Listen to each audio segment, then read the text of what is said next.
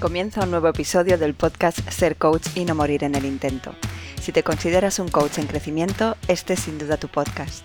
Soy Patti Sánchez, coach y fundadora de este podcast, donde entrevisto a expertos en el sector que comparten sus experiencias, conocimientos y herramientas para desarrollarte como coach y para que construyas tu negocio como tal.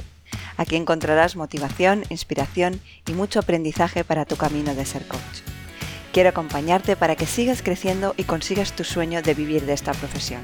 Y si quieres saber más sobre cómo puedo seguir apoyándote para avanzar, mis grupos de Mastermind, la newsletter de Coach a Coach o descargarte tu guía para calcular los precios de tus sesiones, tienes toda la información en mi web, patriciasanchezcoach.com barra para ti. Y ahora sí, comenzamos. En el episodio de hoy profundizamos sobre una metodología o como dice nuestro invitado, un oficio, la facilitación sistémica.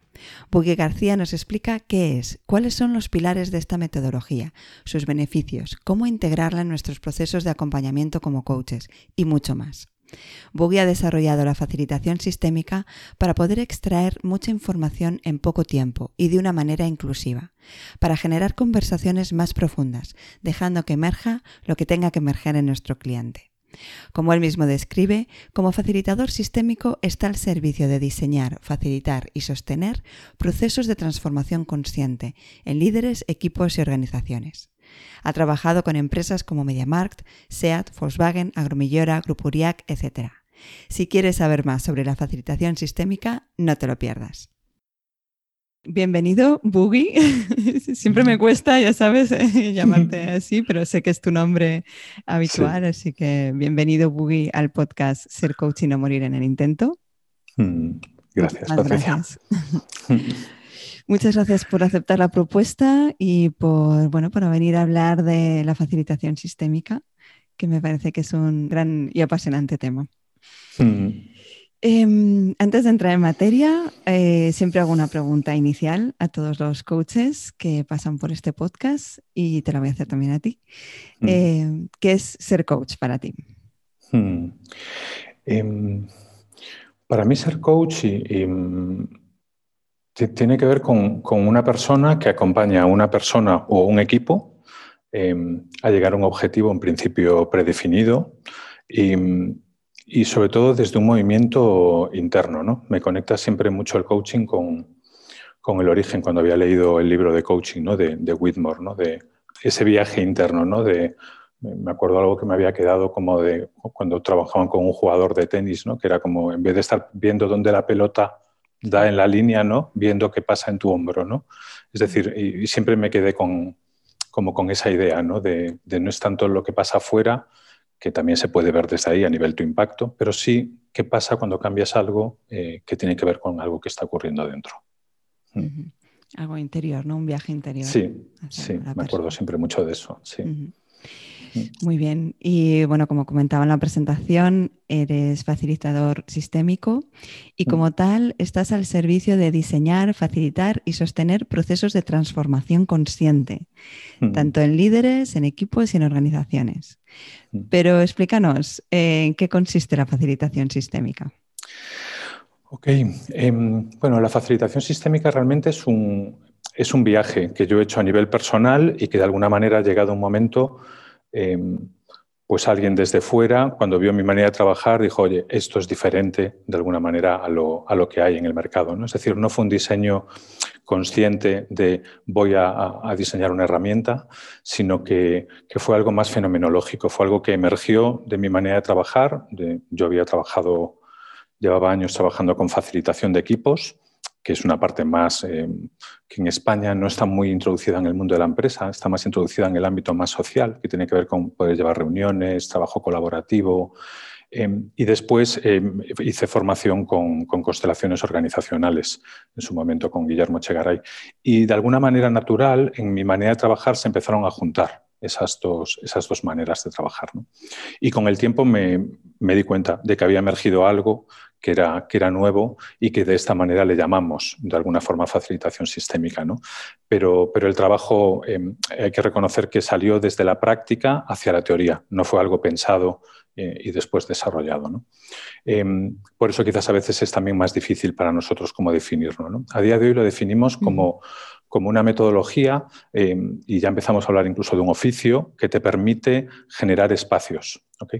Em, ¿Por qué hablamos de generar espacios? Porque mm, trabajamos mucho con el suelo, trabajamos mucho con las paredes, trabajamos con el movimiento de las personas que recorren esos espacios que tienen una intención determinada.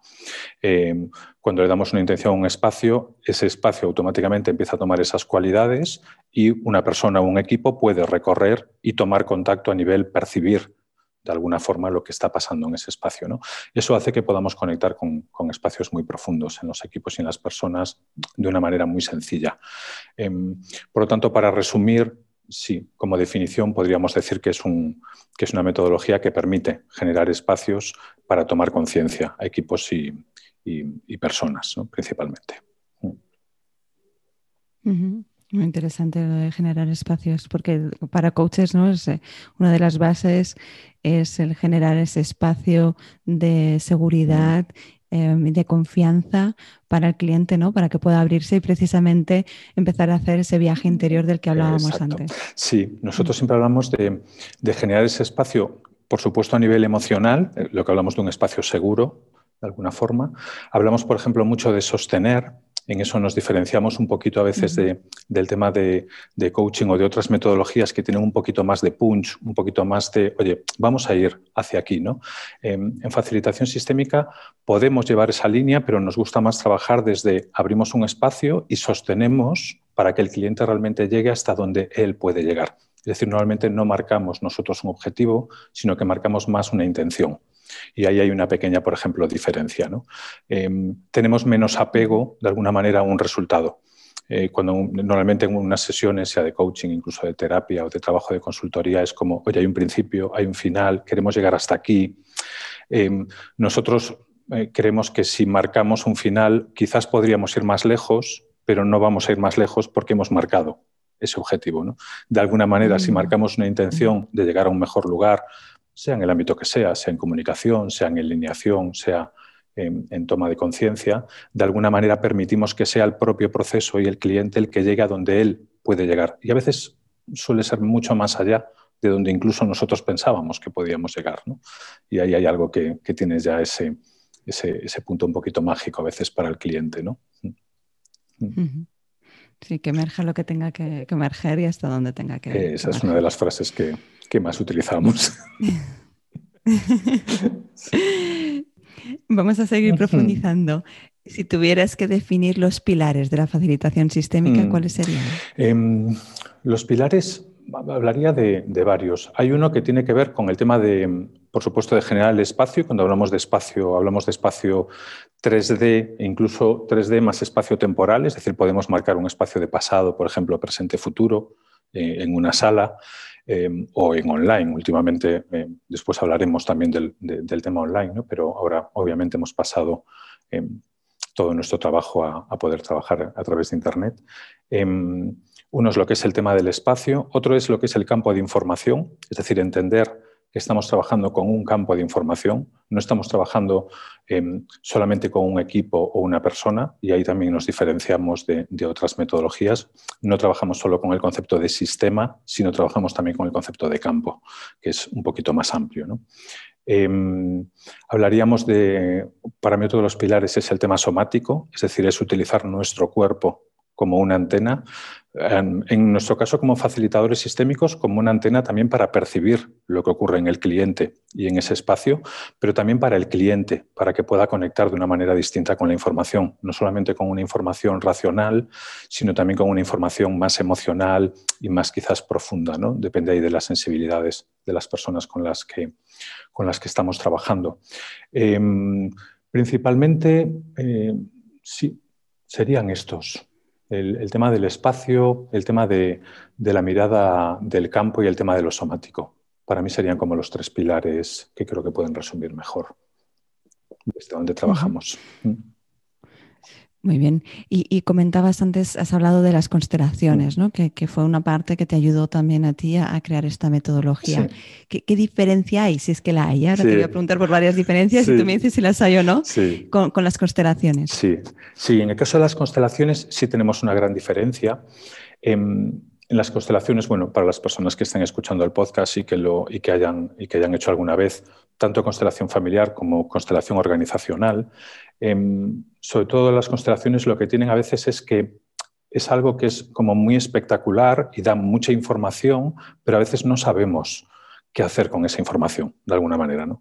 Y mi experiencia con las constelaciones organizacionales en su momento es que cuando trabajaba en sesiones individuales sí era interesante, pero cuando trabajaba con equipos, cada persona tenía una mirada distinta de lo que había pasado allí. Y esto a veces, en vez de ser una ventaja, se podía convertir en un inconveniente. Em, con la facilitación sistémica, la diferencia es, yo cuando hago una constelación, yo me convierto en ese elemento. Yo represento a ese elemento. Cuando hablamos de facilitación sistémica, yo no me convierto en elemento. Yo me acerco al elemento y resueno con él. Observo qué información me da. Por lo tanto, la anoto puedo escribirla y un equipo puede acercarse todos a un objeto, por ejemplo, que sea la confianza o a una palabra que sencillamente sea confianza. Y nos acercamos y podemos sentir, ¿qué me pasa a mí con la confianza? ¿Qué nos pasa a cada uno de nosotros con la confianza? Puede haber personas que pueden hablar de lo que piensan sobre la confianza, pero hay personas que van a empezar a sentir lo que sienten en relación a la confianza y ahí se generan unas conversaciones tremendamente maravillosas y que acogen muy diversas maneras de distintos canales que tenemos nosotros como, como humanos. ¿no? Tenemos muy, de alguna forma, creo que muy apartado nuestro canal somático. Y yo siempre digo, el, cuerpo es, el cuerpo sabe más que la mente. ¿no? Mi cuerpo me dice más verdades de los que mi mente me dice. Y para mí esa es la gran diferencia, sobre todo con, con constelación. Constelación a mí me parece algo muy interesante como abordaje terapéutico o de diagnóstico de ver, pero se queda difícil el seguir con ese trabajo a veces. ¿no? En cambio, la facilitación sistémica es una manera de trabajar con un equipo, una persona, que solo vas a trabajar con la información que ellos mismos sacan y que ellos pueden realmente eh, co-crear entre ellos y compartir. ¿no? Se queda de una manera como más bajado a tierra, podríamos mm. decir, como más, más útil para el equipo para poder hacer planes de acción, siguientes pasos y demás. Sí, como más directa, diría yo, ¿no? Como que en el mismo momento ya puedes eh, empezar a, así, a ver y a sacar conclusiones, quizá. Eh, primero eh, sentir y después sacar conclusiones.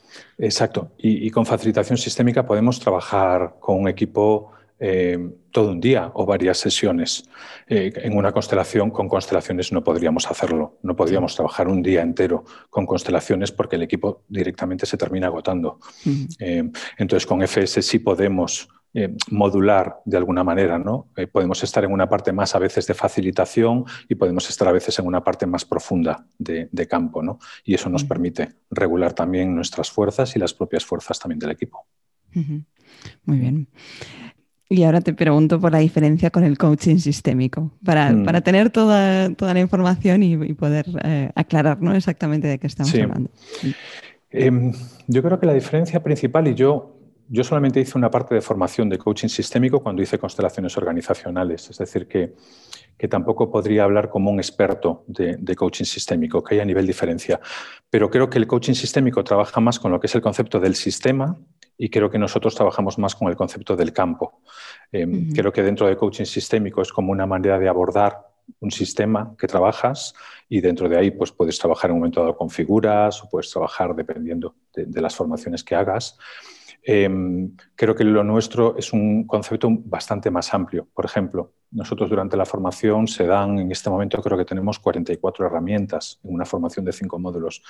Y el otro día que terminamos el módulo 2, la gente decía, ahora me di cuenta que las herramientas es lo de menos, porque realmente mm. lo que enseñamos es a hacer herramientas.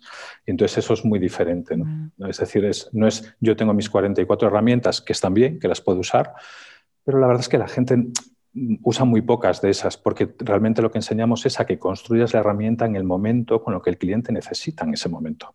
Es decir, de la propia conversación con el cliente, de lo que se trata es de que vayamos eh, desplegando, construyendo con esa conversación sea en el espacio, en el suelo, sea tal es como ir cogiendo esa conversación y, contando esa historia, pero de alguna manera en el, en el suelo, ¿no? para poder ir sensibilizándonos con el cuerpo y, acogiendo esas voces diferentes ¿no? que puedan conversar.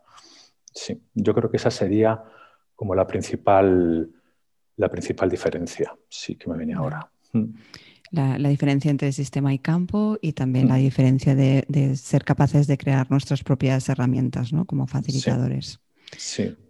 Mm. Eh, bueno, he podido leer bastante sobre facilitación sistémica en, tu perfil y, en, mm. otros, en otros sitios y tengo la impresión de que está muy dirigida a organizaciones. Entonces, quería preguntarte si, es así y, o para quién está dirigida la facilitación sistémica. Ok. Mira, inicialmente eh, nació orientada principalmente a organizaciones, porque los primeros años em, yo tuve una alianza con, una consultora que fue la que nos ayudó en un momento dado a, sacar eh, facilitación sistémica al mercado y, esa orientación estaba principalmente para, coach y personas que trabajaban para, para consultoras. Em, llevamos ahora mismo nueve ciclos y mi experiencia realmente cada vez va cambiando. Es decir, hay líderes que se están, por ejemplo, en la formación de este año, la mitad son líderes de, equipos, managers de organizaciones eh, que están ahí. Hay dos personas que son psicólogos y trabajan en sesiones individuales. De hecho, yo lo utilizo mucho en sesiones individuales. Y después hay varias personas que sí provienen del ámbito del coaching. Em, entonces, de alguna manera, aunque lo tengamos orientado inicialmente por cómo nació y en el ámbito en el que, en el que se mostró en el mercado eh, dentro del ámbito más organizacional, eh, se puede utilizar perfectamente para sesiones individuales, se puede utilizar para exploración personal, por ejemplo, es decir, de cómo trabajar, de cómo tomar decisiones incluso yo mismo cuando tengo una duda entre cosas, yo lo hago directamente con eh, escribiendo en posits, y esto se lo podemos decir a la gente, cuando tengas dudas sobre algo, escribe en unos papeles las distintas opciones, lo doblas para que no sepas la diferencia, lo mueves, lo tiras en el suelo, te acercas a cada una de esas opciones con una pregunta de cuál es la mejor opción para mí en este momento y toma notas de qué es lo que te ocurre en cada uno, después lo abres y tomas la decisión. Es decir, es otra manera de acoger información que no sea solo pensando cuál es la mejor decisión para esto, sino que también tu cuerpo a veces te acercas a uno de los papeles y tu cuerpo te dice, es que es aquí, o sea, es que está claro que es esto. ¿no?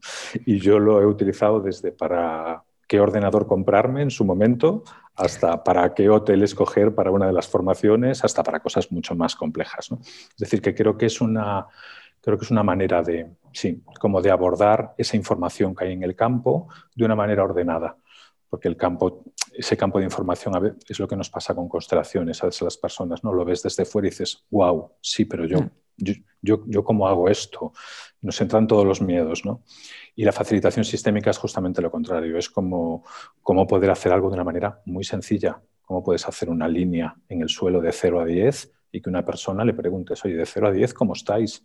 De confianza en este equipo y os movéis en esta línea. ¿no? O sea, es algo como muy, muy simple eh, y eso te da confianza para poder trabajar también con la, con la herramienta. Mm. O sea que el ámbito cada vez es más amplio. Lo vamos descubriendo a medida que van llegando gente nueva a la, a la formación de distintos perfiles. Vale, sé que no es solamente para organizaciones, para trabajar sistemas, sino que podemos trabajar con la persona de forma individual porque pertenece ella misma a un, a un sistema, ¿no? A, claro. a varios incluso. Vale. Mm, eh, me gustaría preguntarte eh, qué beneficios, ¿no? qué resultados tiene la facilitación sistémica, eh, con qué objetivos se suele trabajar. Em, los beneficios creo que principalmente, y, cogiendo un poco palabras de los propios clientes, ¿no? de cuando después de las sesiones, que, son las palabras un poco que me, que, me vienen, tiene que ver con el cliente lo que suele decir es, hemos llegado mucho más lejos de lo que podíamos pensar, em, hemos llegado sin esfuerzo, o sea, ya ha pasado el tiempo, realmente nos quedaríamos muchísimas más horas trabajando. Em, y, y, de repente hemos escuchado voces y hemos escuchado cosas en este equipo que hasta ahora no habíamos escuchado nunca. Es decir, porque las voces de las personas que tienen una, conexión más emocional, más de percepción sensorial, esas voces normalmente no son acogidas en un equipo. Normalmente se acoge el yo pienso, el yo tengo esta idea, el... entonces la persona que es más rápida mentalmente, la persona que es más inteligente desde ese concepto de inteligencia emocional de antes de Goleman, de cuando había solo una inteligencia, de que es alguien como que es muy rápido, que, es capaz de unir ideas muy rápido. De repente esa persona es la persona que suele tomar más espacio. Eh, cuando de repente generas un espacio en el que las personas pueden entrar, todas las personas tienen el mismo tiempo para poder compartir, porque primero se trata de que puedan conectar, después se trata de que puedan escribir en un post-it lo que están pensando, sintiendo y empiezan a compartir como equipo, de repente empiezan a salir voces que nunca habían salido en ese equipo.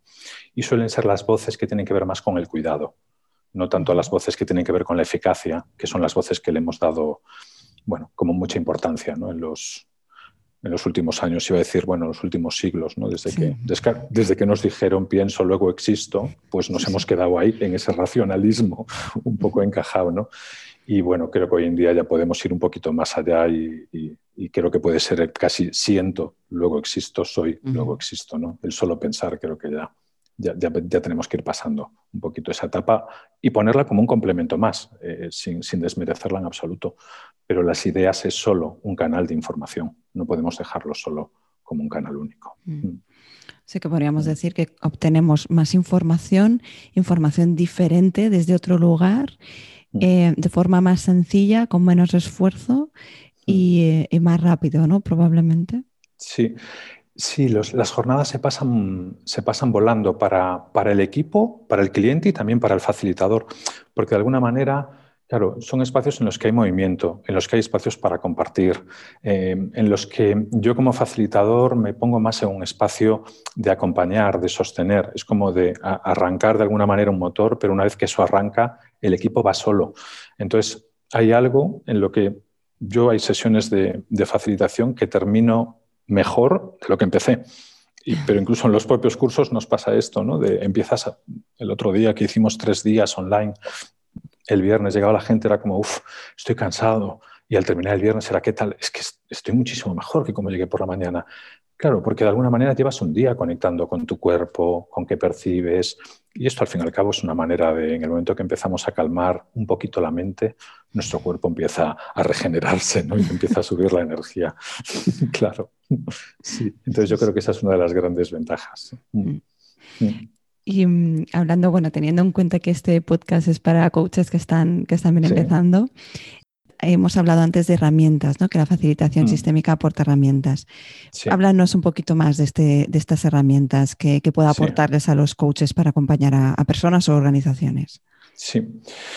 Pues mira, tenemos em, diseccionando así un poquito por encima, ¿no? temas, por ejemplo, que tenemos en la, en la formación. Pues en, el módulo 1 tenemos cosas básicas como una línea, que yo siempre digo, jo, nos tiramos un día y medio hablando de una línea y todo lo que podemos hacer con una línea en el suelo. ¿no?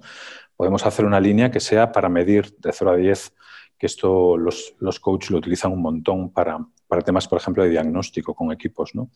Eh, podemos esa misma línea hacerla como un recorrido para, para, poder avanzar sobre ella e irnos imaginando qué aparece en ese recorrido.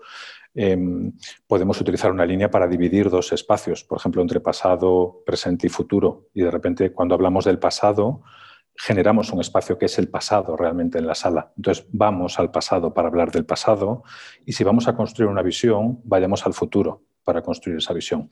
Es decir, intentar hablar con un equipo en un círculo en el que estás intentando hablar sobre el futuro o el pasado sin mover tu cuerpo, hay personas que sencillamente no son capaces de, viajar al pasado o al futuro. Hay personas que sí, pero mucha gente no. Entonces lo que va a ocurrir es que van a estar como ciclando la misma conversación. En cambio, cuando algo surge del pasado, levantamos al equipo y decimos, ahora vamos a este espacio que es el pasado y esto ya ocurrió. Esto, por ejemplo, son herramientas que, ayudan mucho para, trabajar con equipos. ¿no? Tenemos herramientas de cómo, de cómo trabajar el poder, de cómo trabajar el conflicto.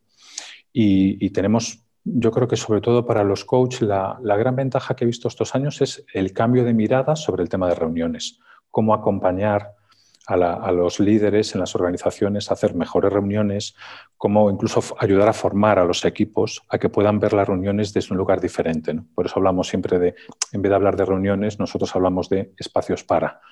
¿De acuerdo? Porque hoy en día tenemos un, problema de reunionitis, de alguna forma, en las organizaciones. Y, nosotros sí que ahí le damos un foco muy grande a todo lo que afecta a ese espacio que estás generando, que hay una parte que es visible y que hay otra parte que, es invisible. ¿no? Eh, por ejemplo, siempre hablo de la diferencia entre un organigrama visible y uno invisible. ¿no? O sea, yo puedo trabajar con un equipo y aparentemente cuando me enseñan el organigrama de la empresa me dicen, oye, el CEO es esto y el director de recursos humanos y esta persona depende de esta y tal, y tú ves el organigrama y dices, ok, aquí la persona que tiene más poder o más responsabilidad es esta, ¿no? Cuando de repente vas a trabajar con ese equipo, sales de la sesión y de repente, no sé, se me ocurre alguien que ni siquiera, a lo mejor es un adjunto a dirección, de repente hace un comentario que dice, bueno, de lo que ha pasado ahí dentro, no hagáis mucho caso. dices, ah, esta es la persona que tiene el poder invisible en la organización. ¿no? Como facilitadores sistémicos estamos muy atentos a esto, todo, a todo lo que es visible y también a lo que es invisible, de alguna manera. ¿no? Y, aprendemos a poder traer eso que es invisible de una manera amable, de una manera amorosa al equipo, para que se vaya volviendo cada vez más visible. Porque de alguna manera lo que se va volviendo visible nos permite ir tomando conciencia realmente de lo que va pasando. Y para mí el tomar conciencia es en sí mismo ya es la transformación. A veces pensamos en una transformación como algo muy complejo. Y yo siempre digo, si, el equipo toma conciencia de quién es ese día, ya, ya ha empezado su transformación. Es decir, a veces la transformación solo es tomar conciencia de, nos está pasando esto. Es como, como siempre decimos en el coaching, ¿no? una buena pregunta ya, ya, ya, es el principio de la transformación o ya no importa tanto la respuesta. ¿no? Pues esto es igual. Exacto. Sí, porque mm. además cuando alguien ve algo, ya no puede decir que no lo haya visto. Exactamente. Una, una sí, y eso a nosotros nos ocurre mucho. Al generar esos espacios, nosotros tenemos una manera de intervención muy poco, muy poco intrusiva.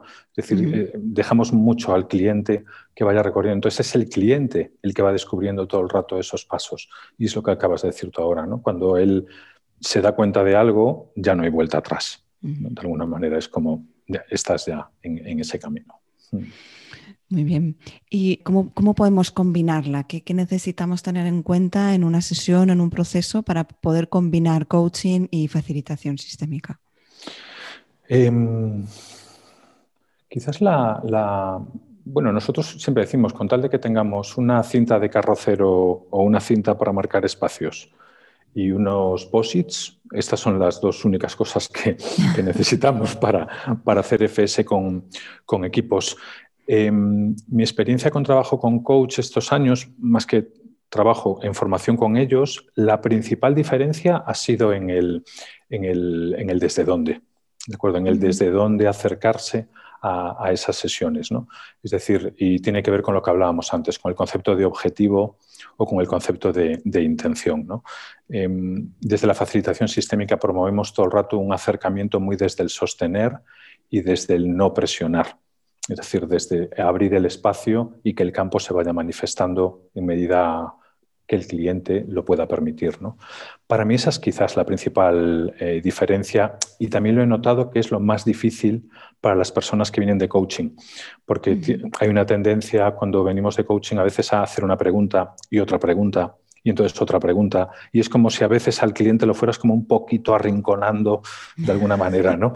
Y, yo lo noto mucho porque en el primer módulo, cuando hacemos la formación, eh, cuando lo hacíamos presencialmente, yo notaba que en el módulo 1 se oían muchas voces ¿no? en el aula, cuando hacíamos los roleplays y, y los espacios de trabajo, y a partir del módulo 2, que es cuando tocamos el desde dónde, de repente ya casi no escuchas al facilitador. Ya escuchas prácticamente solo al cliente, porque el facilitador sistémico ya ha entendido que puede hacer una pregunta y puede esperar tres, cuatro minutos a que ese cliente tome esa pregunta, la incorpore, recorra ese espacio, vea qué ocurre en él, y permitir que eso desde lo profundo vaya emergiendo. Y yo creo que esa es una de las principales diferencias que, he visto con las personas que han venido de, formaciones de coaching, ¿no? que también, bueno, dentro de las formaciones de coaching obviamente es muy amplio hmm. y, hay formaciones quizás más ejecutivas, más directivas y también hay a día de hoy ya pues, formaciones más transpersonales, más sistémicas, más profundas.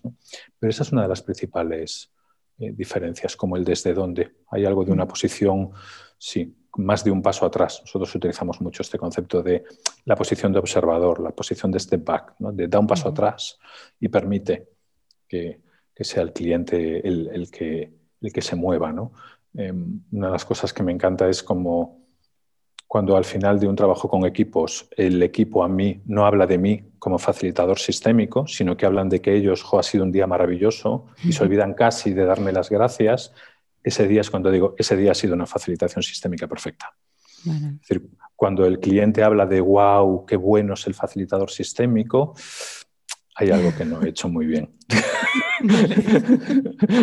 La energía ha estado en mí, me llevo la medalla, fantástico para mi ego, pero eh, ese no es nuestro objetivo. El objetivo es que ellos crean que realmente tú no has estado ahí, que ellos lo han hecho todo. Y ahí es cuando siempre digo, esa es la gran, ese es el gran día de, de que eres un gran facilitador. al final es, como integrarlo, ¿no? O sea, yo como coach, ¿no? Por ejemplo, sería como hmm. integrar esa perspectiva, integrar esas herramientas y hmm. realmente no tener que escoger entre coaching y facilitación, sino ir aplicando las dos en función de las necesidades, en función de lo que surge, ¿no? Otra vez. y ir como combinando ambas cosas, pero no desde la decisión, sino desde, desde la fluidez, ¿no? Y desde la intuición. Sí, em, creo que hay metodologías que a veces te obligan a dejar cosas que has aprendido. Y creo que la, facilitación sistémica creo que es algo que permite integrar todo lo que has aprendido de alguna manera. Te puede modular quizás algunas, eh, algunas em, habilidades o, algunas actitudes de, trabajo, ¿no? Pero, mm, pero siempre comentamos, todo lo que hayas aprendido de PNL, de coaching, de constelaciones, de tal, son herramientas que te van a ayudar a hacer una mejor sesión de, facilitación sistémica. Porque de alguna manera todo, incluso consultores que tienen incluso metodologías pues, que han aprendido, no sé, siempre hablamos, ¿no? Pues un DAFO, por ejemplo, ¿no? Eh, dices, ¿cómo es hacer con un equipo un DAFO eh, si estás en un círculo con un papelógrafo y de repente, oye, ¿cuáles son vuestras fortalezas? O incluso en grupos. Y qué diferente es cuando de repente haces esa matriz en el suelo y le dices a las personas, vamos a ponernos todos aquí y estas son nuestras fortalezas. ¿Qué aparece aquí en nuestras fortalezas? La información es completamente diferente. Mm. Porque además es como el cuerpo empieza a sentir las fortalezas que tiene ese equipo. Y ahí eso es maravilloso. Realmente tú como facilitador das un paso atrás y son ellos los que empiezan a hablar, empiezan a compartir, oye, pasa esto, y tú como mucho tomas notas. Entonces, cualquier herramienta, cualquier metodología que tú tengas de teorías, esto es una manera de poder utilizar esas teorías, esas matrices, esa información, esa teoría, poder ponerla en el suelo y poder hacer que las personas conecten con esa información, pero desde un lugar más del percibir, más también corporal. ¿no? Muy, interesante. Mm. Quería preguntarte por, los elementos esenciales de la facilitación sistémica. En, parte creo que yo lo has ido diciendo, ¿no? Pero que, bueno, solo de post-its y de cinta carrocero, pero si tuvieras que resumir los elementos esenciales em, de la facilitación sistémica. Mm. Sí, como elementos realmente, eh, elemento físico, por ejemplo, sería lo que estamos hablando, eh, POSITS y, cinta de carrocero. También tenemos una, hemos desarrollado una baraja de habilidades que la gente cada vez está utilizando más, que también la damos en la formación. Eh, son habilidades como muy profundas que a veces también permiten a los equipos eh, trabajar con ellas. y después como elementos me vienen sobre todo temas internos. Son estas preguntas de las que hablamos hasta ahora, ¿no? desde dónde te acercas a esta sesión desde dónde estás facilitando hoy, hasta dónde quieres llevar a este cliente, ¿no? ¿Cuánto hay tuyo? ¿Cuánto hay de apego tuyo a querer ser un maravilloso, eh, llevarte una medalla al final de esta sesión? ¿no? Eh, es decir, ¿quién es el dueño de esta sesión? ¿El cliente o tú? Nosotros siempre hablamos desde cuando organizas un sistema eh, y ves que tú llegas como facilitador, yo siempre digo, tú eres el último en llegar, este sistema ya existe, este cliente ya existe. Tú eres el último en llegar, vas a estar un ratito y te vas a ir. Cuidado con lo que haces. Cuidado con el respeto con el que te acercas, porque a veces tu ego te puede pretender decir que vas a hacer un gran cambio, que vas a tal. Quizás ocurra, pero si lo crees, es posible que lo bloques. Es decir, si vas con mucha fuerza para intentar hacer un cambio, vas a tener una fuerza opuesta de resistencia igual a la fuerza que tú vas a intentar introducir. Es un tema de, física, es decir, a una fuerza y una fuerza contraria que se opone. Entonces, por eso nosotros eh, cuidamos mucho la entrada hacia el cliente, hacia la sesión, hacia ese sistema, ¿no? con mucho amor, con mucho respeto. Y desde ese respeto es donde el cliente eh, a veces pues llega mucho más allá de donde nosotros eh, pensábamos. ¿no? Creo que sí, esos serían elementos como que, me viene como, como que podríamos resumirlo, más o menos así. Y, comentabas de la parte física, de la parte presencial. Hablabas antes, ¿no? Que lo habéis adaptado las formaciones y, todo lo que hacéis a la parte online. ¿Cómo de importante es esa presencia física o, lo físico y, cómo ha sido la adaptación al online? Eh, sí, la adaptación al online ha sido, en principio, un reto, porque realmente nos cogió como a todos pues, la pandemia en el, en el medio de toda esta historia. Eh, teníamos un planteamiento de, empezar a hacer cosas online, pero realmente hasta, febrero de este año, o sea, del año pasado, de 2020, no habíamos entrado ahí. Y, empezamos a hacerlo cuando, después de que empezó el tema del COVID y la pandemia, en abril, mayo, tenemos reuniones de la comunidad todos los meses. Y en esas reuniones de la comunidad fue cuando empezamos a experimentar las, las herramientas que, teníamos ya en la formación, pero empezar a experimentarlas con nuestra comunidad y, online. Y de repente el resultado fue, fue sorprendente, porque el online lo que tiene es una nueva variable que antes no teníamos, que es la intimidad. Es decir, de repente, para trabajos, por ejemplo, individuales, las personas en su casa, puedes decirle, oye, mira, apaga la cámara si quieres eh, y coge un objeto o coge esto, eh, entra, monta este espacio, mira cómo puedes tú percibir ese lugar y demás. Con equipos, lo que, hemos lo que estamos trabajando mucho es con facilitación visual, uniéndola con lo que es facilitación sistémica. Trabajamos mucho con Miro, por ejemplo, para poder, para las personas que que estén escuchando el podcast, es una de las herramientas como principales ahora mismo de, facilitación visual online. Y esto nos está permitiendo, eh, una de las ventajas eh, de, la mente del ser humano, y esto lo hemos visto mucho también con coaching sistémico, con figuras, tu mente no diferencia a veces eh, ¿no? un espacio físico de un espacio que tú tengas una figura en un, espacio 2D. ¿no? Entonces hemos empezado a probar y lo curioso es que, pues mira, llevamos dos módulos de la formación ahora mismo online y, las valoraciones de las personas son iguales que cuando estábamos en presencial. Y yo estoy siendo uno de los principales sorprendidos. ¿eh? O sea, a mí al principio también me, costó el, cambio. Y las sesiones que estoy haciendo con clientes em, son igualmente fantásticas. Lo que sí hemos hecho es adaptarnos, por ejemplo, pues yo ahora te estoy hablando desde un estudio que hemos montado, en el que tenemos un montón de cámaras, en el que podemos trabajar, eh, digamos, para que los alumnos puedan ver ese concepto de 3D, de, suelo, dos paredes. Entonces, eso sí que nos hemos tenido que, adaptar, ¿no?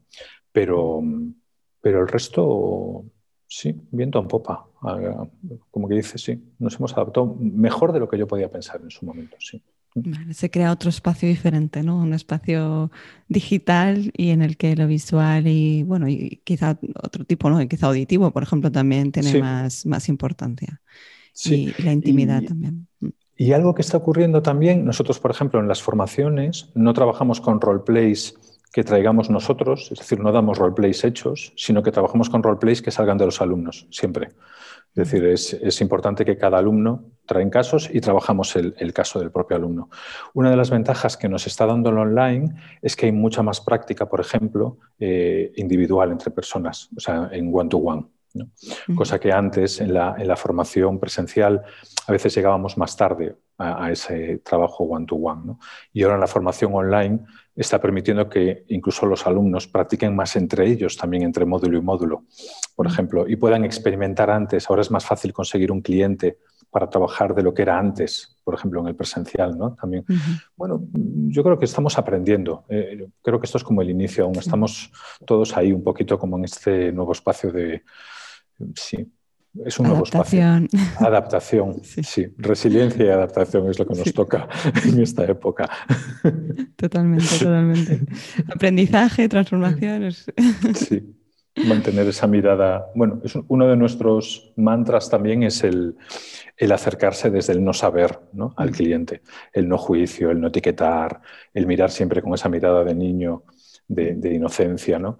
Y creo que eso también nos ha permitido poder transitar por, por este 2020 tan, tan caótico pues de, una manera que hemos, que hemos salido, yo creo que incluso hasta reforzados, ¿no? porque nos ha obligado también a, pues eso, a buscar un estudio, una nueva manera de transmitir, a, meternos con Miro profundamente. Y, la formación, la verdad es que, bueno, creo que, alcanzado, creo que estamos alcanzando una belleza y una profundidad que, que sí, que, son sobresalientes para lo que podíamos pensar en su momento, vamos, sí. Muy bien, muchísimas gracias por, toda la información. Estamos llegando al final de, la entrevista. Me gustaría preguntarte si, quieres em, añadir algún, alguna información más sobre la formación para que los coaches que nos están escuchando y, están interesados puedan... Después yo ya pondré vuestra web y toda la información en comentarios, pero si mm. quieres aprovechar para explicarlo un poquito más. Em, sí, bueno, lo único, comenzamos un ciclo nuevo ahora en abril 16, 17 y 18 de abril haremos un módulo 1. A partir de en julio comenzaremos el primer ciclo en inglés y todo esto estará en la web que, quien quiera pues ya lo pondrás también ahí, pero facilitacionsistémica.com. Y en principio tenemos planteado una, una, presentación el 19 de marzo, que también aparecerá ya por las redes y para recordarlo fácilmente es el Día del Padre, así todos lo podemos eh, introducir como en nuestro calendario un poco, un poco eh, mental. Em, y ahí haremos pues, una pequeña presentación y también siempre con una, con una pequeña demostración, porque de alguna manera lo que sí hemos visto em, es que como todo lo, todo lo que tiene que ver con lo somático, todo lo que tiene que ver con el campo, es, es mucho más fácil experimentarlo ¿no? y vivirlo que, que, que, a veces hablar sobre ello, ¿no? porque al final intentamos buscar conceptos que, que reúnan realidades muy, complejas. Y, bueno, y esto es una de las, de las cosas que tenemos. sí. Como te decía, muchas gracias. Ha sido muy interesante. Hemos hablado de, qué es facilitación sistémica, qué pilares tiene, a quién va dirigida. Hemos hablado de sus beneficios o resultados en un proceso de acompañamiento, qué mm. nos aporta a nosotros como coaches mm. y, y también cuáles son esos elementos esenciales de, la facilitación sistémica. Esto como resumen. Y ahora para acabar, siempre hago tres preguntas a todos los entrevistados y nada, simplemente como para sintetizar em, eh, el final en estas tres preguntas. Por un lado, quiero preguntarte qué te ha funcionado en tu desarrollo profesional y qué volverías a hacer sí o sí. Em, desde luego, mi desarrollo profesional, lo que me ha funcionado es mi desarrollo personal. O sea, si, somos personas que queremos acompañar a, personas, em, pensemos que solo vas a poder acompañar lo que tú de alguna manera ya has transitado. Es decir, em, si yo tengo miedo al conflicto, no podré acompañar a un equipo en el conflicto. Por lo tanto, tendré que trabajar mi miedo con el conflicto. Por lo tanto, todo avance todo paso que haces hacia tu viaje interno son 10 pasos que recorres en tu trabajo profesional, siempre que tu trabajo sea acompañar eh, personas o equipos. Em, y después buscar, buscar formadores que, sean también como referencia en, el mercado. ¿no? Creo que hoy en día hay tantas cosas que, buscar siempre referencias de personas que ya hayan hecho algo y que te puedan em, compartir y cómo eso se puede llevar a la práctica, porque después también puede haber muchas formaciones que son muy interesantes, pero cómo tú esto lo llevas a la práctica con un equipo. ¿no? Es decir, si hablamos ya de un tema profesional, para mí lo importante es cómo conectas eso directamente con el trabajo real de, ese equipo, de las organizaciones. Sí. Em, y si puedes buscar eh, a alguien que ya sea una persona profesional que trabaje como coach o como facilitador sistémico y acompañarlo, por ejemplo, volver a ese modo aprendiz antiguo de primero acompañar y hoy en día en el online a veces se, puede porque es más fácil, yo últimamente lo estoy haciendo, ¿no? me resulta más fácil hoy en día llevar a veces un asistente que antes cuando teníamos un trabajo presencial. ¿no? Eh, sí, pienso sobre todo en eso. Para, mí lo importante es el trabajo interno y después em, sí, buscar referencias, em, sí, buscar referencias en el, sector y, e ir a por ellas. Mm. Muy bien. ¿Qué harías diferente? ¿Qué haría diferente? Pues creo que haría diferente tener menos, tener menos prejuicios en su momento de unas cosas o de otras, menos etiquetas también en mi, en mi mente. ¿no? Eh, yo empecé a trabajar en el 2008 con, con pymes 2009 empecé a trabajar con pymes cuando hice la facilitación de equipos y realmente empecé a trabajar con empresa grande en el 2015.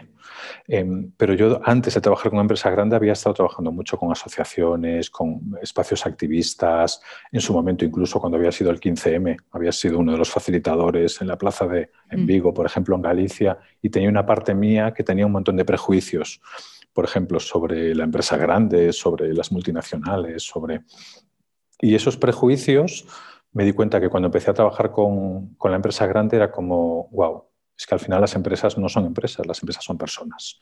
Y, entonces, de alguna manera, darte cuenta de que cualquier prejuicio, cualquier etiqueta que tú tengas, de alguna manera eso también va a marcar desde dónde te acercas a veces a los clientes. ¿no? Em, y también em, Creo que eso lo he tenido siempre, pero creo que él seguiría recomendándomelo aún más y es más humildad. Es decir, más humildad cuando nos acercamos a un cliente, más humildad, más preguntar lo que necesita y menos vender lo que tú crees que hay que vender. Em, creo que eso para mí es un gran error cuando estoy sobre todo con consultores que intentan como vender lo que la, caja que tengo de, de, producto. ¿no?